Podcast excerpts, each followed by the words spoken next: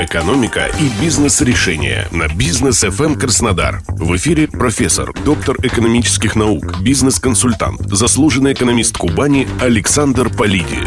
Здравствуйте, это Александр Полиди на бизнес FM. Сегодня поговорим на тему, которая в одночасье, а точнее несколько дней назад, стала занимать умы большинства людей, кому есть что терять. Это валютный курс. Наверное, не найти человека в экономически активном возрасте, который бы не задавался вопросом, что происходит с валютным курсом, что будет и как себя защитить на уровне личных сбережений, накоплений или активов бизнеса. По уровню дилетантства в обсуждении тема валютного курса может состязаться разве что с высокой политикой, той самой, которая и стала причиной драмы на валютном рынке. Надо сказать, что эти самые валютные драмы с завидной периодичностью повторяются у нас более 20 лет. Период относительной стабильности нулевых сменился с волнами кратных изменений курса рубля, начиная с 2010-х годов и продолжается по сей день. Последние события показывают, что можно уверенно ожидать серьезнейшей валютной нестабильности в ближайшем будущем. Итак, по порядку.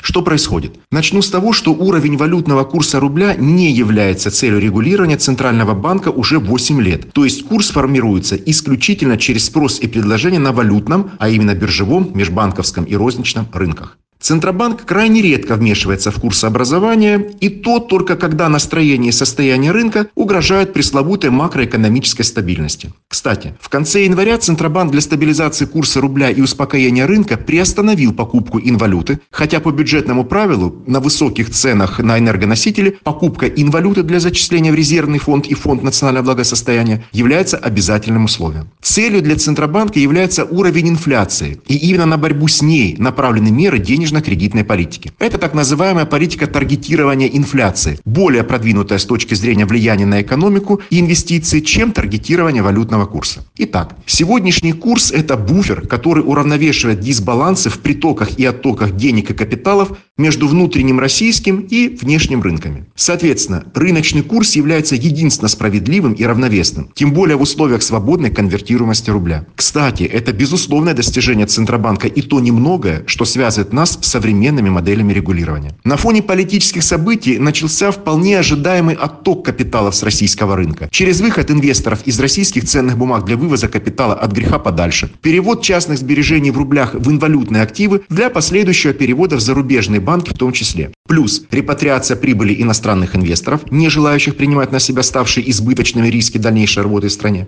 Плюс покупка валюты на розничном рынке частными лицами, ведь в долларах и евро спокойнее, не так ли? Генетическая память обывателей сильнее аргументов с телеэкранов. По официальной статистике, российские банки в январе ввезли в страну рекордную сумму иностранной валюты – почти 5 миллиардов долларов. Это вдвое больше, чем в среднем за месяц в прошлом году. Ведь все шло к драматической развязке. Итак, спрос на инвалюту и бегство капиталов из страны привели к падению курса. Кстати, не такому апокалиптичному, как предсказывали некоторые оголтелые аналитики. Справедливости ради скажу, что чистый отток капитала из России – дело для нас более чем привычное. За 30 последних лет только два года, 2006 и 2007, показывали чистый приток капитала. Но тогда была совсем другая политика и совсем другая экономика. Много ли утекает? В прошлом году 72 миллиарда долларов, а в январе этого года уже почти 13 миллиардов долларов. Теперь понятно, откуда происходит падение курса рубля тогда, когда его искусственно не сдерживают. Что же будет? Практически уверен, что Центробанк в ближайшие дни предпринят попытки стабилизации курса рубля, и курс даже отыграет некоторое символическое количество процентов падения. Это нужно для гашения в первую очередь возможной паники на розничном рынке, а также для лакировки той самой имитации макроэкономической стабильности, которая живет своей жизнью в отрыве от реального сектора экономики. Инвесторы будут вывозить капитал, а состоятельные лица – сбережения в связи с развитием рисковой ситуации в политической плоскости. Дальнейшее поведение курса абсолютно абсолютно непредсказуемо. Это зависит как от сигналов миру из России, так и от тех санкций в отношении страны, которые будут приняты неизбежно. Но однозначно можно говорить о том, что различия в сценариях поведения рубля будут отличаться только волатильностью, то есть частотой и глубиной колебаний. А вот тренд на снижение курса рубля в ближайшие недели и, возможно, месяцы очевиден. Поэтому причин для укрепления рубля нет.